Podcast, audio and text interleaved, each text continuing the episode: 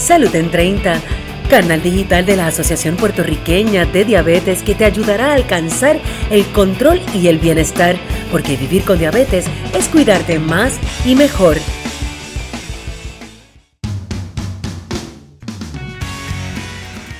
Saludos amigos y bienvenidos a otra edición de Come y Vive, segmento de nutrición traído ustedes por la Asociación Puertorriqueña de Diabetes en nuestro canal Salud en 30. Les saluda Michelle Carrillo, soy licenciada en nutrición y dietética en la Asociación Puertorriqueña de Diabetes y educadora en diabetes. Hoy en Come y Vive tendremos un tema espectacular, como de costumbre, y vamos a estar hablando sobre las meriendas, su importancia y vamos a estar ofreciéndoles opciones saludables para poder hacer las meriendas.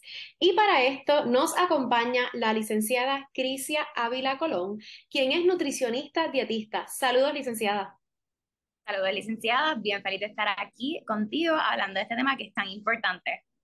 Licenciada, quizás en muchas ocasiones hemos escuchado decir que es importante que hagamos las meriendas y nosotras mismas se lo decimos a nuestros pacientes para que nuestro ¿verdad? Eh, organismo se mantenga saludable. Sin embargo, muy bien sabemos que aunque le digamos a nuestros pacientes que tenemos que tienen que hacer las meriendas, a veces no la hacen porque simplemente no lo tienen como hábito ni como costumbre o muchas veces tienen la intención, pero simplemente se nos quedó la merienda en nuestra casa. Eh, licenciada, empecemos con esta primera pregunta. ¿Qué es una merienda saludable? Bueno, una merienda por definición es una porción más pequeña del alimento, ¿sí? Esta se puede consumir en media mañana, por la tarde o por la noche. Tienden a ser ligeras, nutritivas, balanceadas y más que nada apetecibles, que el paciente se las quiera comer, que sean factibles para su día a día y pues verdad que se les haga ágil y se lo quieran comer y que les guste. Claro que sí, a veces le decimos nosotras mismas, ¿verdad? Y, nuevo, nuevamente hago, ¿verdad? Eh, eh, menciono a los pacientes, a veces les decimos, no, es que tienes que comerte la mantequilla de maní. Y muchas veces nos dicen, es que no me gusta comerme la mantequilla de maní. Pues hay que buscarles alternativas. O muchas veces no lo tienen, como bien dije, no lo tienen como hábito. Así que es importante, ¿verdad?, tener en mente que es una merienda saludable, y eso vamos a estar hablando, ¿verdad? Ya mismito, pero también, como bien dices, que te guste lo que la nutricionista te está recomendando. Y ahí viene, ahí viene mi, mi próxima pregunta. Eh, toda persona que tiene la condición de diabetes tiene que obligatoriamente hacer la merienda. Pues como muchas preguntas de nutrición, la respuesta tiende a ser depende. Según la Asociación Americana de Diabetes, no existe un patrón de alimentación único para todas las personas con diabetes, lo que implica que la planificación de las comidas debe ser individualizada. Por tal razón, la terapia nutricional tiene un papel fundamental en el manejo integral de esta condición, en la que cada paciente debe involucrarse de forma activa tanto en la educación y el autocontrol como en la planificación de tratamiento que van de la mano con profesionales de la salud. Y antes y velante todo, eh, también va a depender del régimen de medicamentos y de insulina que lleve el paciente. Así que es bien importante que se consulte con el doctor y con el eh, nutricionista dietista si le conviene a este paciente hacer merienda. Así que como todo, la respuesta es que depende. Depende. Y esto es bien importante, ¿verdad? Que todas las personas que nos están escuchando, nos están viendo, sepan que aunque usted tenga diabetes y el vecino le haya dicho que tiene que hacer la merienda porque la hace, no, en la nutrición, en la nutrición no hay one size fits all. Esto va a depender de muchas cosas, ¿verdad? Hay que tener muchos factores en consideración. Y si hablamos de la persona que vive con diabetes, si usted la necesita, a lo mejor yo puedo decirle, ¿verdad? Yo como, como nutricionista le digo, tiene que hacer la merienda y usted me dice, es que yo nunca he estado acostumbrado a hacer merienda, se me hace difícil. Pues yo a veces digo, pues quizás no hagas tres, pero puedes hacer una y, ¿verdad? Le buscamos la vuelta, pero es importante que sepa que no todo el mundo tiene que hacer merienda. Tiene sus beneficios, pero de tener, pues no, no todo el mundo tiene. Aquí va mi próxima pregunta, licenciada. ¿Cuántas calorías debe tener una merienda saludable? Bueno, pues la recomendación es que una merienda tenga de 150 a 200 calorías. Ahora, ¿verdad? La recomendación no es que las calorías sean de lo que sea. Lo ideal sería que tengas 15 gramos de carbohidratos, 7 gramos de proteína y, súper importante que a veces se nos olvida, fibra, por lo menos 4 gramos de fibra. Así que la combinación es la clave. Vamos a querer diferentes grupos de alimentos que van a trabajar juntitos y nos van a ayudar a mantenernos saciados. Así que, en conclusión, de 150 a 200 calorías de una buena combinación. Una buena combinación. Y esto es importante que lo menciones porque a veces decimos, sí, me, me, eh, me llevé, ¿verdad? Como merienda una bolsita, ¿verdad? Una unas papitas de bolsita.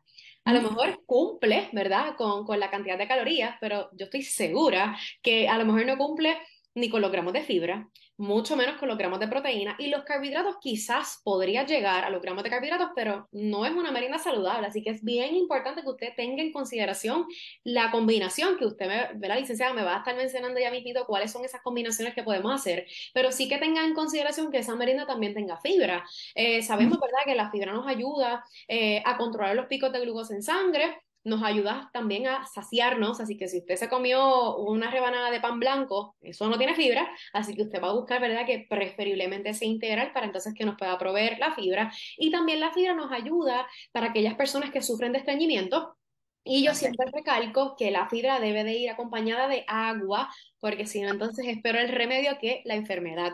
Ok, licenciada, eh, aquí es que viene la pregunta de, la, de, la, de, qué debe de conllevar una merienda saludable. ¿Qué combinaciones ¿verdad, podemos hacer?